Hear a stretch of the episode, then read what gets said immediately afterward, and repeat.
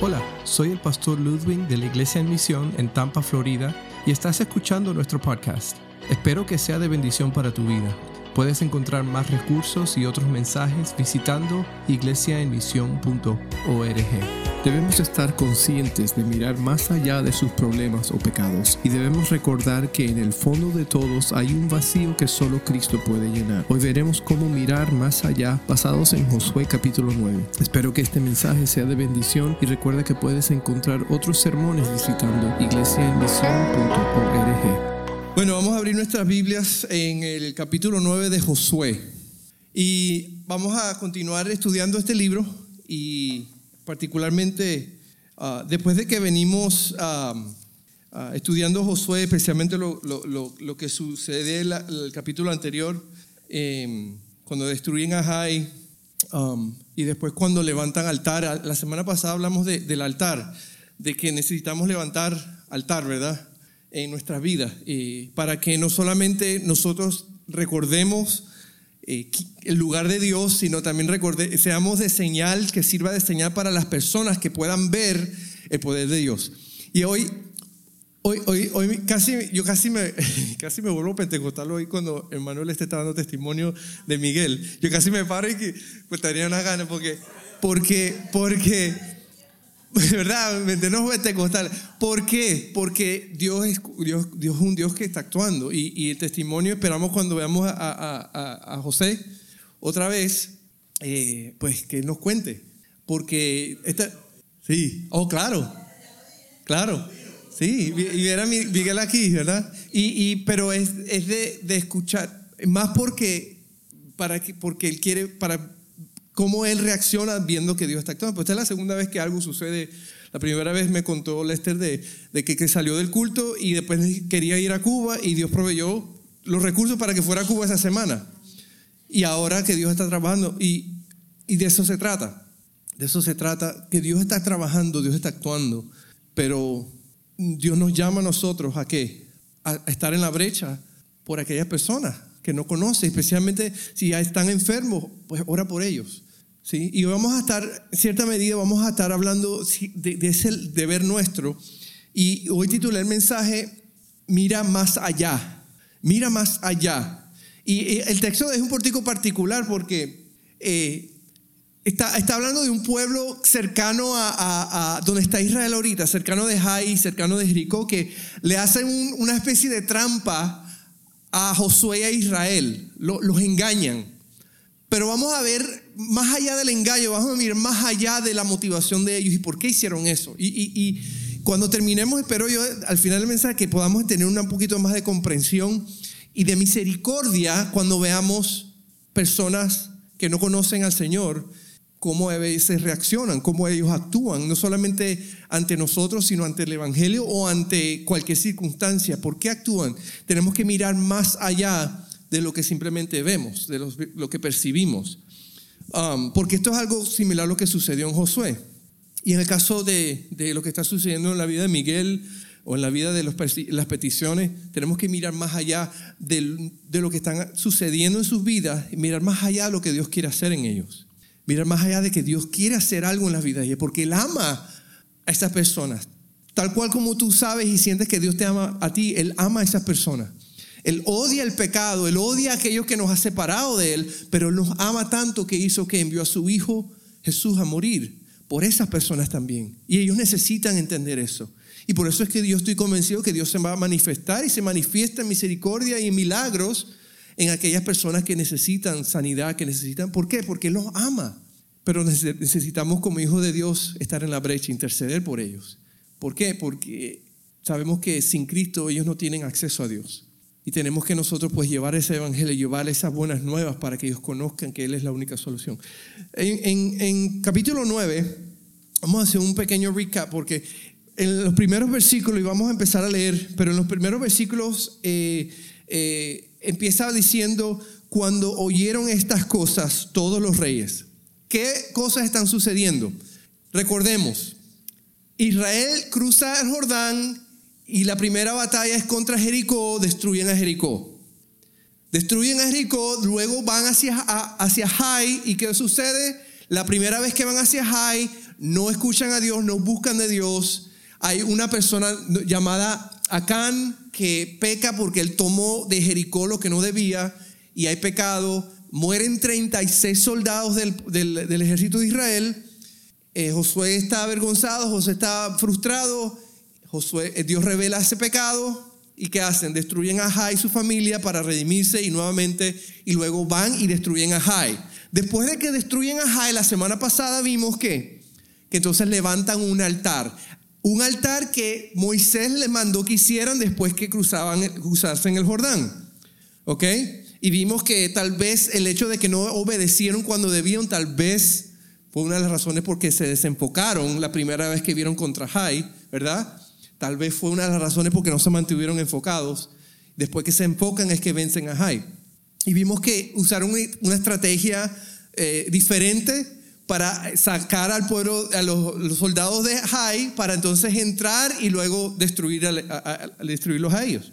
Entonces, todo esto ha sucedido y por supuesto los pueblos que están cercanos, ¿qué hacen? Se están enterando. Y aquí empezamos en el versículo 1 del capítulo 9 que dice, cuando oyeron estas cosas todos los reyes que estaban en este lado del Jordán, así en las montañas como en los llanos, y en toda la costa del mar grande, delante del Líbano, los eteos, amorreos, cananeos, fereceos, heveos y jebuseos se concentraron para pelear contra Josué e Israel. ¿Ok? So, ¿Qué está sucediendo? Los reyes dijeron, ¿sabes qué? Unidos somos más fuertes o pensaron ellos. Ellos escucharon de todo lo que había sucedido, aún lo que había sucedido antes de que cruzaran el, Jordán. Aún cuando salieron de Egipto, ¿cómo salieron? Ellos conocían porque ya se había regado la voz. Y lo primero que se le ocurrió a estos reyes es que vamos a juntarnos para pelear contra Josué e Israel. ¿Ok? Versículo 3. Mas los moradores de Gabaón, cuando oyeron lo que Josué había hecho a Jericó y a Jai, usaron de astucia, pues fueron eh, y se fingieron embajadores y tomaron sacos viejos sobre sus asnos y sus cueros viejos de vino rotos y remendados y zapatos viejos y recocidos en sus pies con vestidos viejos sobre, sobre sí y todo el pan que traían para el camino era seco y mohoso. Y vinieron a Josué al campamento en Gilgal. ¿Qué sucede? Ok, todo lo que había sucedido con Israel desde que salieron a Egipto, estos pueblos los conocían. Él había hecho milagros, él había abierto el mar, no una vez, sino dos veces, ¿verdad? Ellos ven el poder de Dios para destruir a Jericó, Ven la astucia de Dios para destruir a Jai. ¿Ok? Ven la estrategia de, que de Jehová ha sido, no ha sido convencional. ¿Cómo destruían a Jericó? Dándole vueltas a Jericó. Y se derrumbe Jericó. No era, no era convencional. Lo normal sería atacar, entrar, o pero caminar. Esa fue la, estrategia de, que, que el pueblo utilizó. Y aún así, estos reyes entonces se concentran para pelear contra Josué. Ahora, los gabonitas deciden entonces que, fíjense que en el caso de los gabonitas no está hablando, no, no hay mención de que algún rey tomó una decisión. En el caso de los gabonitas dice que el grupo de personas, ¿ok? Dice que eran específicamente los moradores de Gabaón, decidieron que inventarse una manera de ir hasta Israel, a Josué, para hallar de alguna manera una paz, una alianza. Y lo que hicieron fue que entonces decidieron, vamos a ir con ropa vieja, con zapatos viejos, con comida mohosa vieja, para que crean que, que venimos de lejos, para que crean que nosotros no estamos dentro de la tierra, que, que, que, ellos están conquistando y hagamos alguna alianza con ella. Ahora es interesante porque se dice que ellos estaban aproximadamente de 18 a 25 millas de donde estaba Jai. O sea que ellos inmediatamente, cuando Jai ellos escuchan, llegó la voz a ellos. Acuérdense que no existía el internet ni las redes sociales. La voz corría mientras personas viajaban de pueblo a pueblo, se regaba la voz. So, ellos se enteraron de lo que había sucedido, pero ¿qué pasa? Porque ellos estaban dentro de Canaán, ellos estaban en peligro, porque ellos sabían que Moisés había dicho que ellos iban a tomar la tierra. So, ellos se encuentran en un problema. So, no hay mención de ningún, de ningún rey. Es interesante porque en el primer versículo vemos que existen, los reyes se unieron para pelear. Y en este caso los gabonitas no, tenían, no mencionan rey, sino que el grupo de personas se reúnen para hallar paz. Podemos hablar y podemos traer ejemplos hoy día a la, a la, a la realidad y vemos que muchas veces eso es lo que sucede hoy día también. Cuando hay una persona que está en el poder, generalmente esta persona se va a tener, se va a mantener en el poder siempre y cuando pueda. Y usa todos los recursos. Si tiene que pelear, aunque sea absurdo la idea de pelear, lo va a hacer. Tenemos muchos ejemplos comunes, ¿no? Vemos a Venezuela que hay un, un dictador que no quiere salir del poder y tiene la superpotencia más grande de, de la historia, que es Estados Unidos, diciéndole, suelta el poder porque ya, ya, ya tú no, no, no estás, estás usurpando, estás tomando el poder que no te, no te corresponde. Y eso es lo que sucede con, cuando hay líderes, ¿verdad? Cuando hay personas que se levantan. Dictadores generalmente hemos visto siempre que salen a la fuerza o salen muertos. Porque no quieren soltar el poder. Pero en este caso de los gabonitas, no hay mención de rey, sino que hay mención de un grupo de personas que aparentemente estaban buscando qué? El bienestar del pueblo. Estaban buscando el bienestar de todos los que estaban allí. Proverbios 11:14 dice, donde no hay dirección sabia, caerá el pueblo, mas en la multitud de consejeros hay seguridad. Y posiblemente esto es lo que sucede con los gabonitas. Se pusieron de acuerdo y pensaron, ¿sabes qué? Todo lo que ha hecho Israel, Jehová a través de Israel, para salir de Egipto, y para vencer a los pueblos, para que estuviesen mantenidos mantenido 40 años en el desierto, para cruzar el mar, para vencer a Jericó, para vencer a Jai. Yo creo que la mejor opción que tenemos nosotros es tratar de hacer paz con ellos, en vez de tratar de luchar contra ellos. Porque estamos viendo que, que la evidencia nos indica que, que todo lo que ellos toquen lo, lo toman. Parece que Dios está con ellos. Eso es una decisión, yo creo que es la sabia de parte de quién? De los gabonitas. En la multitud de consejos, tal vez ellos entonces pensaron, aquí es donde está la seguridad. Ellos no querían pelear contra Israel porque sabían que iban a perder. Deuteronomio 20 del 10 al 18, fíjense por qué ellos tenían que ir tratar de hacer esto. Israel podía, de acuerdo a, Deuteronomio 20 del 10 al 18, indica que ellos podían intimidar a paz a cualquier nación que deseara la paz. Pero esta nación que quería la paz debería servir a Israel. La única manera, en otras palabras, de que un pueblo sobreviviese hallando paz fuese que si fueran siervos del pueblo de Israel. Ahora, yo no creo que ellos, ellos, no sabían esto. Lo que ellos sabían que ellos era o tratar de hacer paz o ser conquistados. Y como vimos, morir en el intento. Porque Dios estaba pidiendo que, que cuando tomaras una tierra, arrasaras, mataras, que no quedara nadie. En Lucas 14, hay un pasaje que me recordé pensando en esto. Versículo 31 dice, ¿o qué rey al marchar a la guerra contra otro rey no se sienta primero y considera si puede hacer frente con diez mil al que viene con él contra veinte mil? Y si no puede, cuando el otro está todavía lejos, envía una embajada y le pide condiciones de paz. Si parece que este pueblo, las Gabonitas, están considerando, ¿sabes que la mejor opción es que vamos a intentar hacer paz con ellos?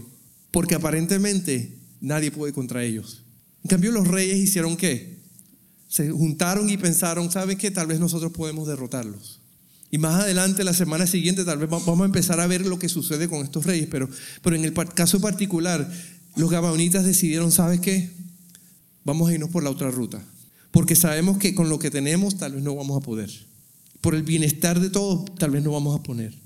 Los gabonitas se arriesgaron a obtener alianza. Versículo 6 dice, vinieron a Josué al campamento en Gilgal y le dijeron a él y a los de Israel, nosotros venimos de tierra muy lejana, hacer pues ahora alianza con nosotros. Según ellos, ellos sabían que era la mejor opción que la muerte. Si nos echamos hacia adelante en el versículo 24, cuando ya se descubre que ellos estaban mintiendo, miren lo que dice los gabonitas. Dicen, ellos respondieron a Josué y dijeron, como fue dado entender a tus siervos que Jehová Dios había mandado a Moisés su siervo que os había de dar toda la tierra y que había de destruir a todos los moradores de la tierra delante de vosotros. Por eso temimos en gran manera por nuestras vidas a causa de vosotros e hicimos, e hicimos esto. Y por eso eh, aceptan también ser siervos, dice el 27. Y Josué los destinó aquel día a ser leñadores y aguadores para la congregación y para el altar de Jehová en lugar que Jehová eligiese, lo que son hasta hoy. So, el pueblo de, de los Gabonitas entonces decidieron que, bueno, nosotros nos arriesgamos porque sabemos que la alternativa es la muerte. Y al final del capítulo vemos que entonces Josué dice, ok, van a servirnos, van a ser nuestros siervos. ¿Ok? Esto me recordó una, un pasaje de, Lucas 15, ¿se acuerdan del hijo pródigo? Cuando el hijo pródigo toma todas las posesiones y se va lejos y, desploma y gasta todo en sus placeres y todo lo demás al punto que quedó qué? Quedó sin nada. Y estando sin nada, ni tenía dónde comer, ni qué comer, y deseaba comerse la comida de los cerdos, ¿qué hace? Empieza a considerar, ¿sabe? Prefiero regresar a mi padre porque por lo menos ahí, ahí, ahí tendría. Entonces él dijo, se propuso en su corazón que volver y decirle, Padre, pecado contra ti, hazme uno de tus jornaleros. Si él prefirió que a la muerte, prefirió qué? La vida de esclavitud. De, de humillarse y de someterse, ¿por qué? Porque la alternativa cuál era? morir de hambre. Y a veces nosotros nos toca llegar a esos puntos más bajos para reconocer que, ¿sabes qué? Tengo que regresar porque yo sé que me he metido en un problema por mi cabeza dura. Tengo que regresar y por lo menos hallar, hallar paz. Y saben que en, esencia todo ser humano está en esa búsqueda. Toda persona que está sin Cristo está en una búsqueda porque hay un vacío. Y hay diferentes maneras en que como seres humanos reaccionamos a satisfacer y llenar ese vacío. Sea buscando placer o sea haciendo mal, sea haciendo lo que sea, pero al fin en el problema de todo ser humano es que hay un vacío que estamos tratando de llenar. Los métodos varían.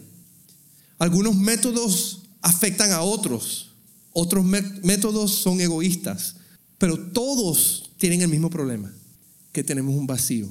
Hay algunos que con tal de mantener la paz hagan lo, hacen lo que tienen, pero el vacío va a permanecer, va a continuar a menos que hagan algo, lo único que pueden hacer en referencia a Jesucristo. Son su desesperación que hizo este pueblo. Ellos mintieron. ¿Sabe que yo estaba buscando y viendo eh, mensajes, sermones de personas y casi todo, creo que todos los sermones que vi o, estudios que vi sobre este tema hablaban de la crítica que le hacían hacia el pueblo de los Gabonitas porque mintieron al pueblo de Israel. Que ellos mintieron, que dijeron mentira. Y como no nos debemos dejar de engañar o tenemos que tener cuidado cuando nos engañen las personas que nos conocen, y no, obviamente que conozcan, conocen a Dios. Pero yo decía, ¿qué vamos a esperar de alguien que no tiene a Cristo? Porque es fácil yo puedo decirlo de alguien que sí tiene a Cristo. Pablo nos dice, no juzgues al mundo. ¿Por qué? Porque sabe que están mal. Tenemos que juzgarnos nosotros que sí conocemos la verdad para ayudarnos a mantenernos que en el camino correcto. Pero alguien que no conoce a Cristo, ¿cómo vamos nosotros entonces a criticar las acciones o las reacciones de alguien que no tenga Cristo? No podemos. Me recordé de esto. Cuando estamos sin Cristo, la Biblia nos, nos pinta la imagen de que estamos, estamos qué? Ciegos, cegados. Y yo vivo mi vida, ¿qué? ciego. Todo lo que yo hago cuando estoy en pecado es estar en oscuridad. Así nos describe la Biblia que estamos sin Cristo. So que todo lo que yo haga sin Cristo, ¿qué va a ser?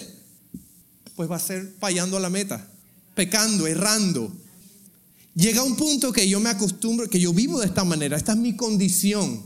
Y me acostumbro a vivir en qué? En oscuridad. Y todo lo que yo haga va a ser para mí mi beneficio.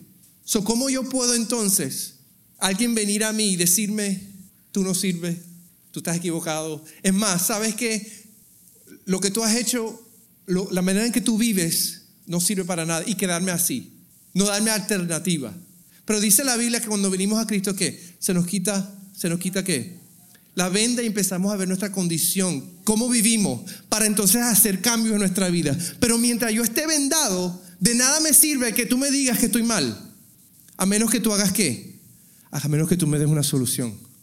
A menos que tú muestres misericordia que yo pueda entender que Cristo es mi única solución, que lo reciba y que sea perdonado para que entonces mis vendas se quiten y vea mi condición.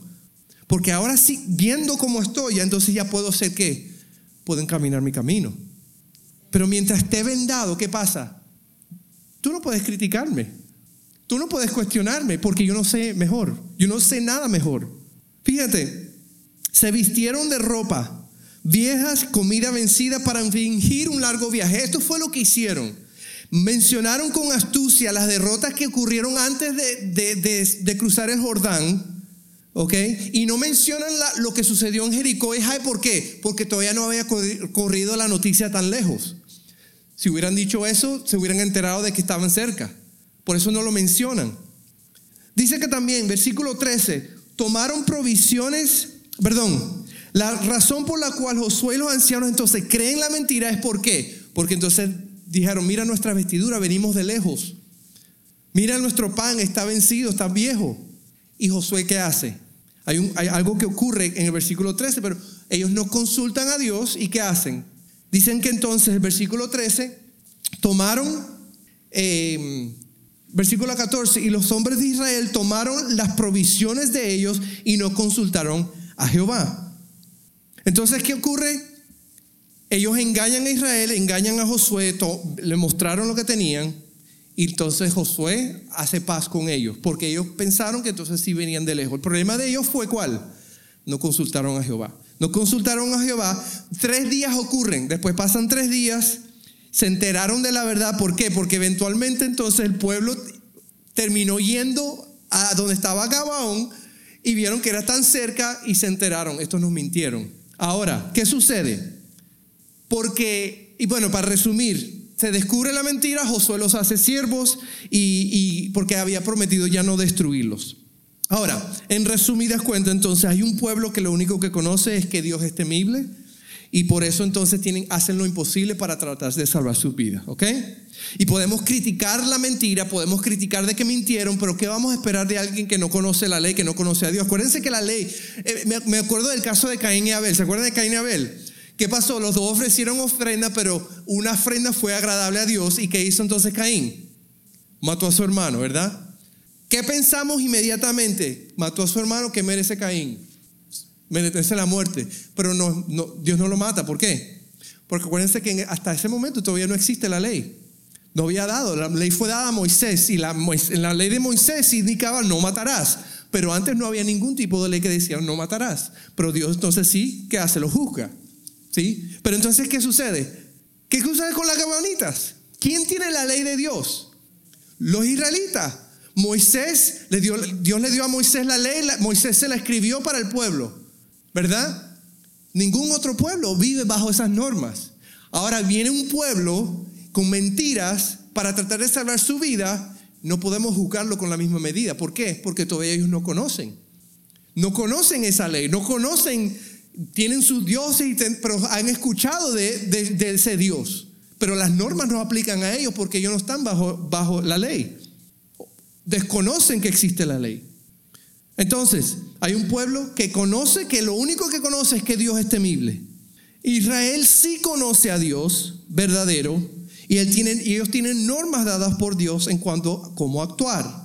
Se me recuerda como un hijo. ¿Qué hacemos cuando un hijo hace algo malo? Lo primero que hacemos es que corregirlo. Si lo vuelve a hacer, ¿qué, hacemos? Disciplinarlo. Porque ya sabe, ¿verdad? Primero no sabe, no metas el, tenedor en el, el tomacorriente.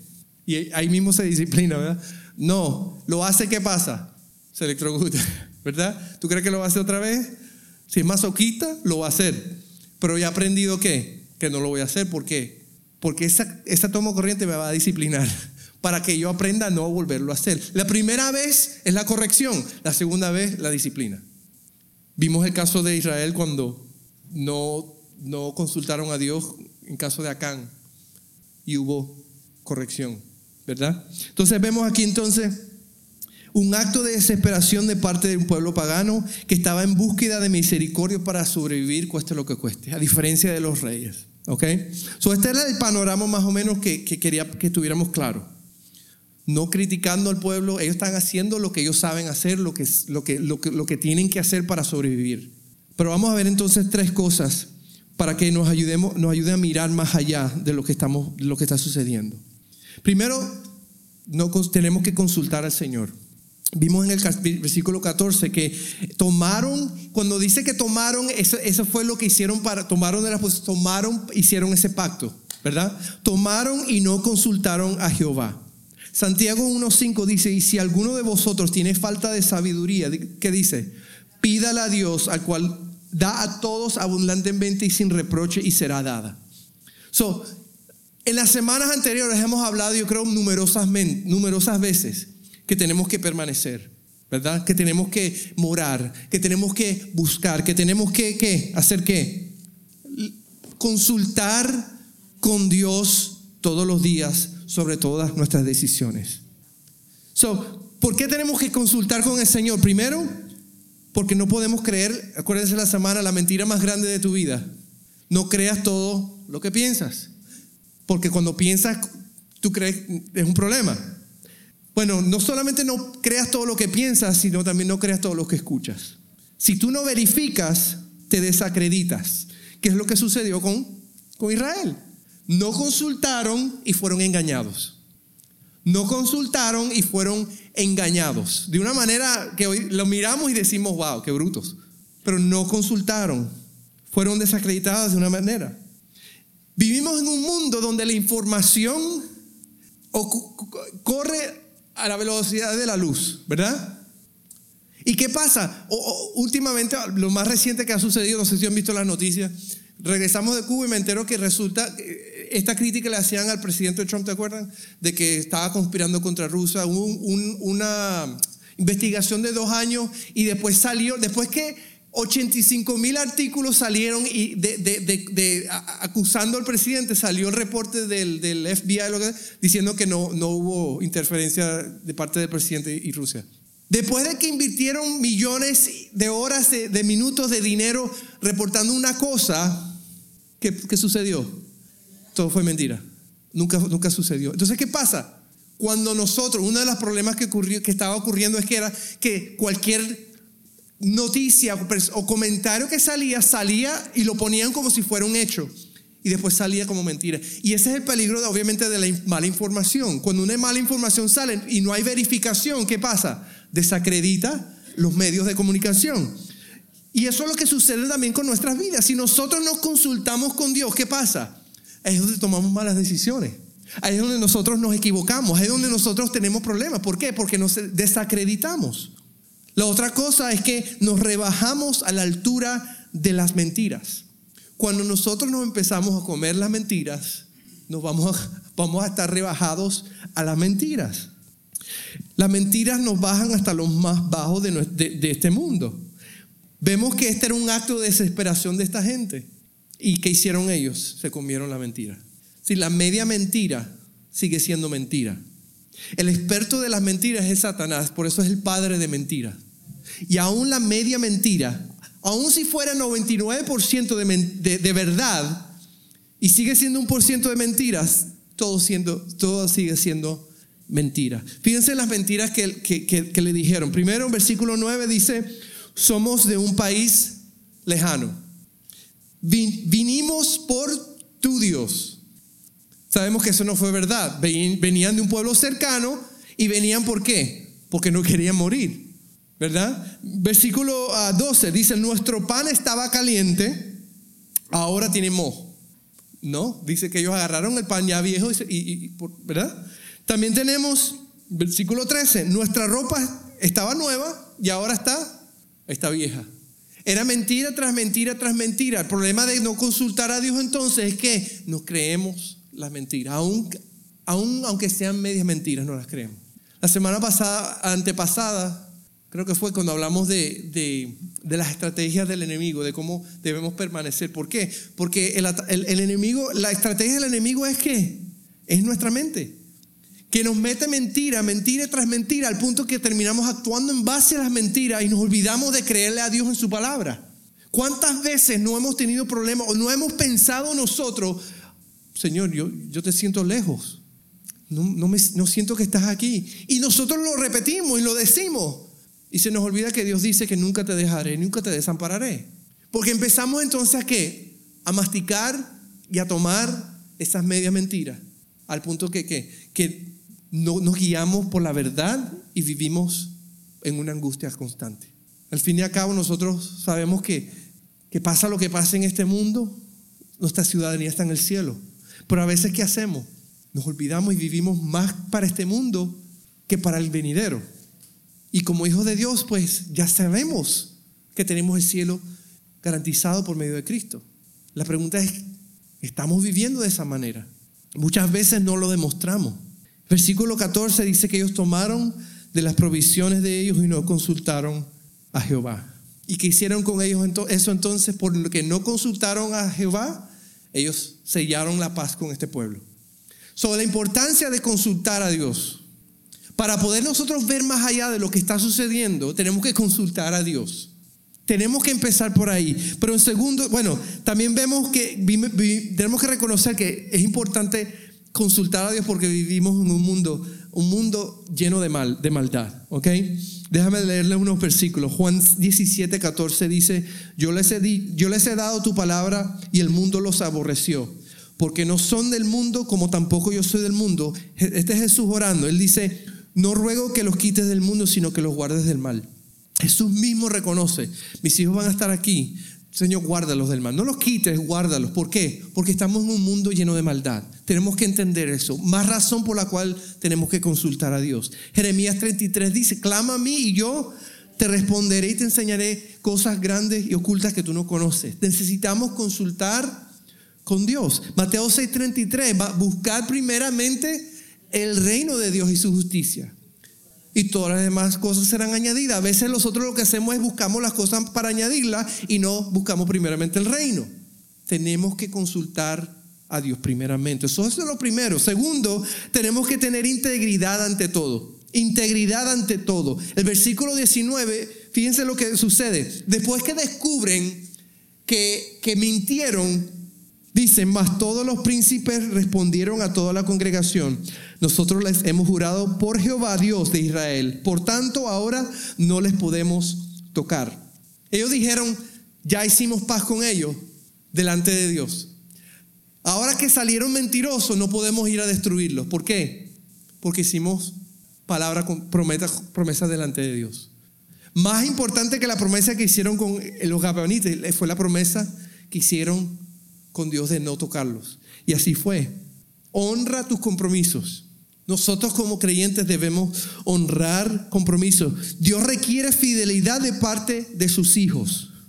Tu palabra debe significar algo para, para, los que no conocen a Cristo. Tiene que significar algo. Si tu palabra es la misma palabra que van a recibir de fulanito y de sutanito que no conocen a Cristo, entonces ¿qué pasa? Hay un gran problema con tu vida. ¿Sí? Debemos ser las personas más confiables de este mundo, como los hijos de Dios. Tenemos que hacerlo. Lucas 6:32 dice, ¿qué mérito tienen ustedes al amar a quienes, los, a quienes aman? Aún los pecadores lo hacen así. ¿Y qué mérito tienen ustedes al hacer bien a quienes les hacen el bien? Aún los pecadores actúan así. ¿Y qué mérito tienen ustedes al dar prestado a quienes pueden corresponderles? Aún los pecadores se presentan entre sí, se prestan entre sí, esperando recibir el mismo trato. Ustedes, por el contrario, amen a sus enemigos, háganles bien y denles prestado sin esperar nada a cambio. Así tendrán una gran recompensa y serán hijos del Altísimo, porque Él es bondadoso con los ingratos y malvados. Sean compasivos así como su Padre es compasivo. En otras palabras, está diciendo, los hijos de Dios tienen que hacer lo insólito. ¿Qué significa ser insólito o hacer lo insólito? Hacer lo que no es acostumbrado, lo des desacostumbrado, lo fuera de común, lo extraordinario. A veces hablamos de eso, ¿no? ¿Qué es ser extraordinario? Más allá de lo ordinario. Dios nos llama a ser extraordinarios. ¿Por qué?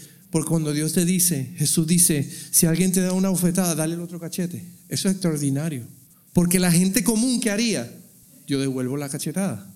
Cuando dice si te roban, dale también tu chaqueta. ¿Por qué? Porque la gente normal, cuando lo roban, ¿qué va a hacer? va a querer que le regresen sus cosas. Y Jesús dice, sean extraordinarios. No paguen con mal, paguen con bien. Sí, pero no me salgo con la mía, se sale con la suya. ¿Qué mérito hay entonces? Que tú actúes igual que el resto del mundo. Si Dios nos ha llamado a ser diferentes. Si Dios nos ha llamado a ser luz y sal. ¿Acaso no, recordemos, no recordamos que Dios tiene cuidado de sus hijos? ¿Acaso no recordamos que todo lo que pidamos Él nos dará? Claro que sí. Por eso es que Dios nos dice que nosotros debemos hacer lo insólito. Tenemos que tener integridad ante todo. Y lo tercero, tenemos que recordar que la misericordia de Dios es para toda persona. A veces nos olvidamos que la misericordia de Dios es nueva cada día en nuestras vidas. Pues déjame decirte que la misericordia también es para aquellos que están luchando en contra de Dios, porque no saben otra cosa que hacer. Están viviendo qué? Ciegos de la verdad. Y aún la misericordia está disponible para ellos. Y no podemos decir, ¿sabes qué? Se merece. Todos merecemos. Pero fue, es por la gracia de Dios que nosotros ahora tenemos algo diferente, ¿verdad? Es por la gracia de Dios. ¿Qué sucede entonces con Josué, la historia de Israel? Versículo 23. Primero, ellos confrontan el pecado. Sin Dios y con Dios. Acuérdense, sin Dios ellos no saben. Ellos están haciendo lo que tengan que hacer. Pero ahora con Dios, ahora que tenemos el pacto, ahora que, está, que tenemos paz, déjenme decirle cómo van a ser las reglas. ¿Por qué? Porque existe un Dios que determina que hay bueno y hay las cosas malas que hay, determina donde hay bendición y él determina donde hay maldición.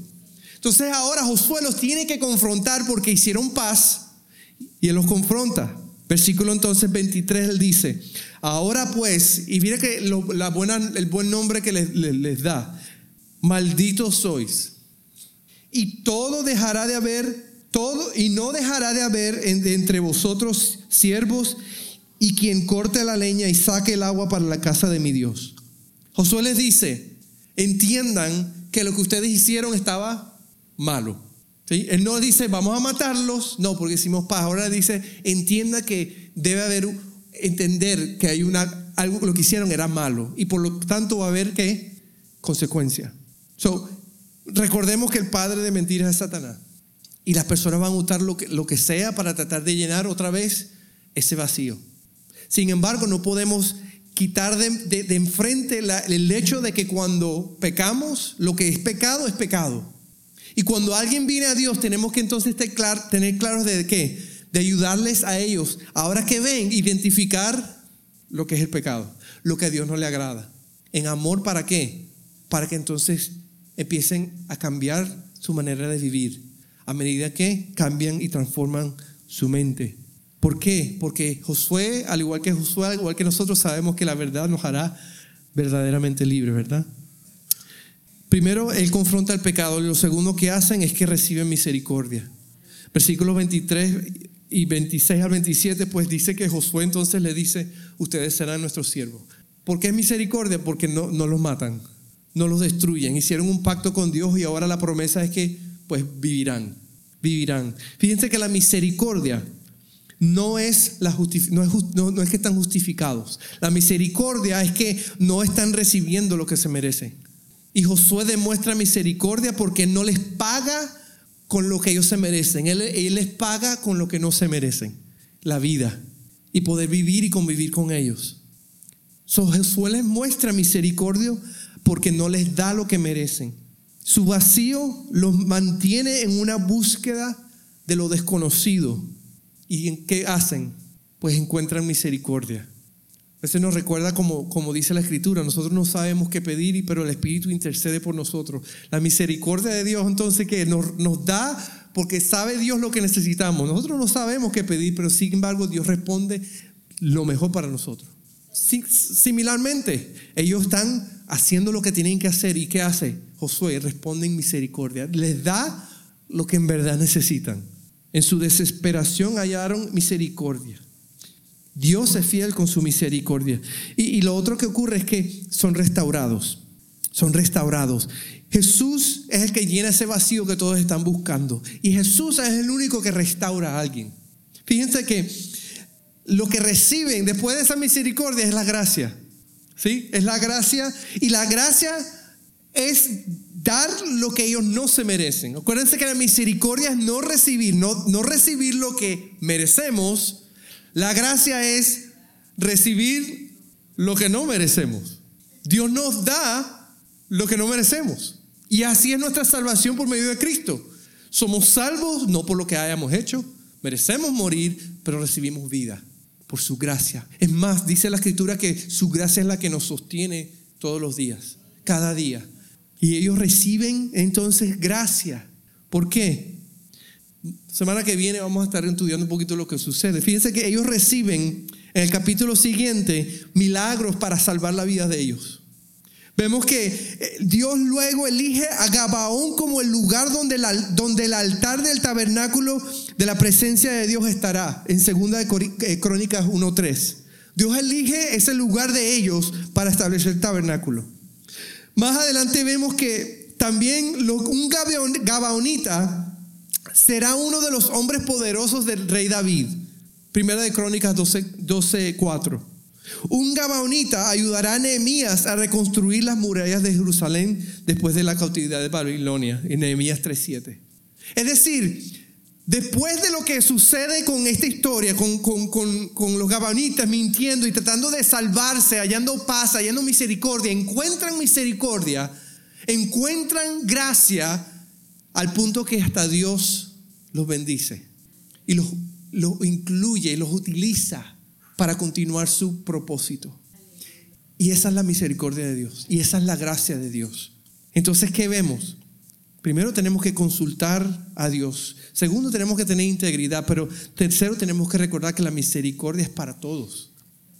¿Y por qué tenemos que entender que hay que tener, consultar y tener integridad? Pues fíjate, porque en el mundo en que nos movemos, donde hay personas que no conocen a Cristo, a veces, a veces van a rechazar el Evangelio, van a reaccionar con maldad, a veces vamos a enfrentarnos, muchas veces vamos a tener ese, ese enfrentamiento de personas que no quieren nada que ver con Dios y nos vamos a sentir heridos. Pero fíjate, tenemos que mirar más allá de eso.